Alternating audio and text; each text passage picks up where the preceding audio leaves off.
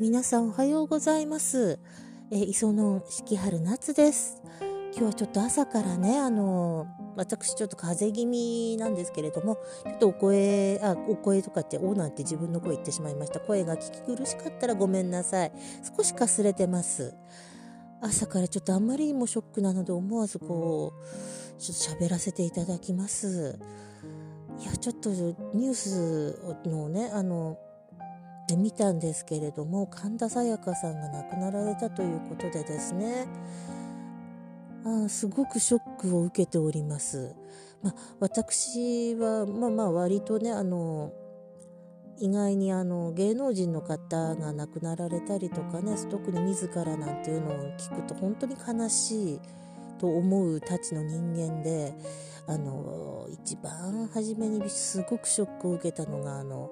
皆さんご存知ないかもしれませんが高校時代にですね沖雅也さんというね俳優さんがいらっしゃったんですけれども私あの時代劇も現代劇もすごく小学校の時からよく見てまして沖雅也さん大好きだったんですね家族で本当に応援してた俳優さんだったんですよ。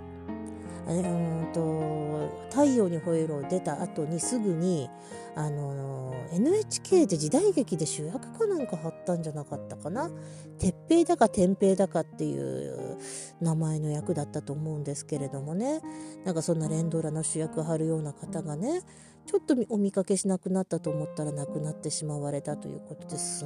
ごいショックを受けたんですよね。あの時なんかこう誤解が出たのかスポーツ新聞で大々的に出たのかとにかく忘れてしまいましたけれども思わず友達とお金を出しちゃってちょっとスポーツ新聞買ってしまった覚えがあります。あやっぱりじゃあ号外じゃなくてやっぱスポーツ新聞に出てたんですね。なのでもうすごくショックなんですよね本当にあのー最近ねまたとても多いのでねあの竹内優子さんであるとかあの三浦春馬さんあの若く美しくダンスの上手なもう先々楽しみな三浦春馬さんなんてほんともったいなさすぎて涙が出てくるっていう。そういう方ですよね。で神田沙也加さんにしたってねあのデビューした時なんかは注目を浴びてねちょっとやっぱり反感を持たれてねちょっとあのえ意地悪な映画評論家のちょっとおばさんというかおじさんというかそういう方がすごく悪口を言ってたのを私覚えてるんですけれどもねそんな19やそこらの若い女の子にどうしてこんなひどいこと言うんだろうって思ってました本当に。でも本当にね何て言うんですかあのトップスターの娘さんっていうのは本当に大変なんだなって有名人の子供っていうのは嫉妬をそれだけで受けるんだなって思うような人生だったようでなんかちょっとね漏れ聞くだけでも大変苦労されたなって思うんですけれども最近はね本当あの抜群の歌唱力とねあの演技力を身につけられてですねミュージカル女優としても本当にあの素晴らしい歌声ですからね。あの活躍されてたのになんかもったいないなって思います。本当にもったいないと思います。ああかわいそうにと思いました。なんか雪の降る北海道でなんか美しいような気もするんですけれどもね。またそこから飛び降りてしまうなんていうのはああと思いました。本当に気の毒いろいろあったんだろうなと思います。でも私もですねあの去年からちょっとしばらくうつ状態が続いたりとか今はねなんとかね持ってるんですけどもやはりでもあのちょっと疲れやすかったりですとかね。うん。まあ体力も落ちてますしね。あの足をちょっと怪我したので去年。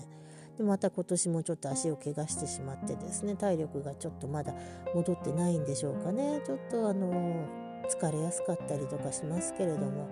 まあ、自分を奮い立たせてまだやってる分だけまだね非常に軽いんでしょうけれどもね。なんとも自分でもどうしようもないぐらいにねあの気持ちが沈んでしまうことっていうのはあのエンターテインメントの世界にいる方っていうのは特に集中して何かを表現するっていうのはものすごいエネルギーが必要だと思うんですよね。本当にあの私は自分でですねあの絵を描くことを昔仕事にしてたことがある程度ですのでそれも本当にアルバイト程度のお金しか得ることができなかったからプロだったというのにはまあ、まあ、おこがましいようなレベルですけれどもそれでも本当に集中力が必要ですしね。あの自分の中からこうエネルギーを湧き出させなければいけない仕事なので本当に大変だろうなと思います。それにつけてもねレッスンなんかも必要ですし。だからなんかこうちょっとね自信を失ってしまったりとかすると大変な仕事だろうなと思います。だからなんかこうせっかくねコロナの中でもなんとかエンタメ業界が息を吹き返し始めてきたというのにと思うともったいないなと思います。本当にあの痛ましいことです。あのできればね休んでくださいって思いますしあのぶっちゃけひどい話ですけどもそのお仕事辞めたっていいですよ。生きててくれればって。軽々しく言っちゃいけないことなんだけれどもあの命に変えてもやらなきゃならない。お仕事っていうのはないと思うんですよね。まこの目の前で人がね危ない時に私が今行かなきゃっていう感じで人を助けに行かなきゃならない時とかっていうのは人間あるかとは思うんですけれどもそうでなかったらあなた自分の命が一番大事じゃないかなって思ったりもしますちょっとなんか話がまとまりませんけれどもまあちょっとね残念だったのでちょっと心からの哀悼の意を表したいと思いますではまた四季春夏でした。